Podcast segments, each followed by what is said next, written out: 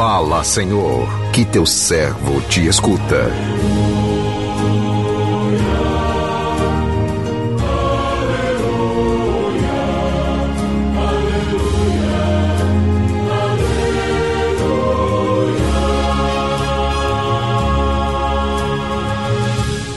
O Senhor esteja convosco, Ele está no meio de nós. Proclamação do Evangelho de Jesus Cristo, segundo Marcos. Glória a vós, Senhor. Naquele tempo, Jesus foi para o território da Judéia, do outro lado do rio Jordão. As multidões se reuniram de novo em torno de Jesus. E ele, como de costume, as ensinava. Alguns fariseus se aproximaram de Jesus para pô-lo à prova, perguntaram se era permitido ao homem divorciar-se de sua mulher. Jesus perguntou: O que Moisés os ordenou? Os fariseus responderam: Moisés permitiu escrever uma certidão de divórcio e despedi-la. Jesus então disse: foi por causa da dureza do, do vosso coração que Moisés vos escreveu esse mandamento. No entanto, desde o começo da criação, Deus os fez homem e mulher.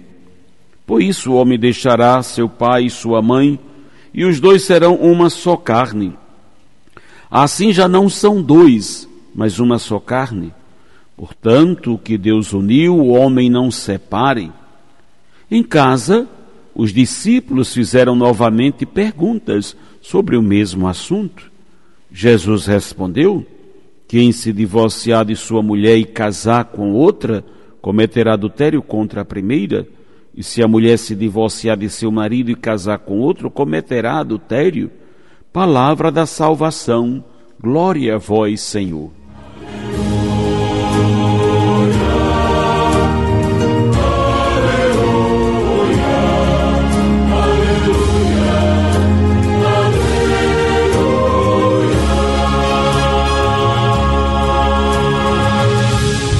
Meu irmão, minha irmã, ouvintes do programa Sim a Vida, quem reclama geralmente julga. E quem faz julgamentos dos seus semelhantes desagrada a Deus, e Deus também poderá nos julgar por tais procedimentos. Veja como nossa relação com Deus está intimamente ligada às relações que temos com nossos irmãos. Temos muitos bons exemplos a serem seguidos, seja nos textos bíblicos, com os profetas, seja com os profetas de nossos tempos e também por pessoas que nós conhecemos e que foram exemplos de amor, de paciência para nós. Todos nós temos ou tivemos na vida oportunidade de conhecer pessoas que agem ou agiram com paciência. São modelos a ser imitados. A paciência, a compreensão são qualidades que podemos adquirir em nossa vida desde que haja empenho para isso. Paciência e compreensão. Elas fazem parte do nosso processo de conversão. Quem é paciente é também perseverante, e a perseverança é fundamental em nosso seguimento de Jesus Cristo, em nosso trabalho missionário. E assim sendo, não façamos promessas vãs. Não usemos o nome de Deus em vão por meio de juramentos. Quem é coerente tem sua palavra, seja ela sim ou não, já nos ensina o apóstolo Tiago. Quantos casamentos, quantos casamentos são rompidos porque não houve essa, essa coerência no sim dado a Deus. Além disso, boa parte das separações entre casais estão relacionadas à falta de, de tolerância, de paciência e de perdão. Quando um casal se separa, alguém ou ambos revelou a dureza do coração e a colocou em prática. São muitos os motivos que um casal eh, que levam um casal a se separar, mas qualquer separação, seja ela relacionada à dureza do coração, diz Jesus no Evangelho de hoje, está relacionada sempre à dureza do coração.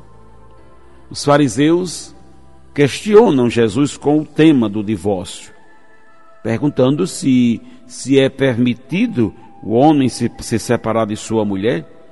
E Jesus os remete à lei de Moisés e mostra que Moisés permitiu escrever uma certidão de divórcio por causa da dureza do coração das pessoas que em casa sem ter verdadeiro amor, sem ter uma relação fundamentada numa verdadeira amizade, tão logo acabam os atrativos da pessoa, beleza, dinheiro, saúde, e se separa dela, descartando-a como se descarta um produto que não serve mais. Porém, se houve entre eles uma verdadeira amizade, apenas a morte os separará.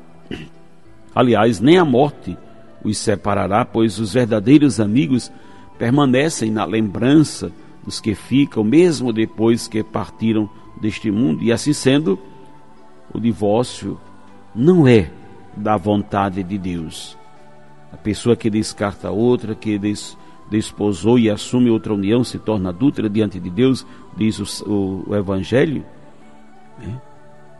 Meu irmão, minha irmã, na época de Jesus, existiam diversas tendências de interpretar a união matrimonial e as suas possíveis formas de divórcio. Jesus estava dentro desse contexto, mas todas elas bem afastadas do projeto original do Criador, não muito diferente dos tempos atuais.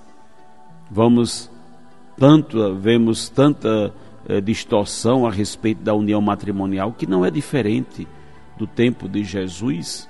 O tema aqui no evangelho de hoje não é o divórcio, mas o matrimônio a relação fundamental que é símbolo de todas as relações. Se nós vamos observar os elementos matrimoniais, isso a doutrina da igreja nos ensina, a indissolubilidade, a fidelidade, a abertura aos filhos, vemos uma relação que dure no tempo, baseada na confiança, disposta a agregar, a abrir-se a outros.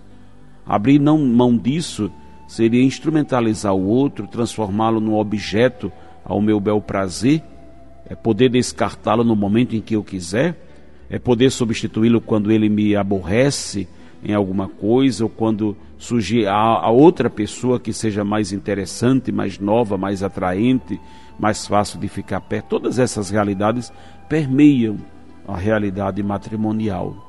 E Jesus vai ao ponto crucial: a dureza do coração. Moisés permitiu por causa da dureza do coração.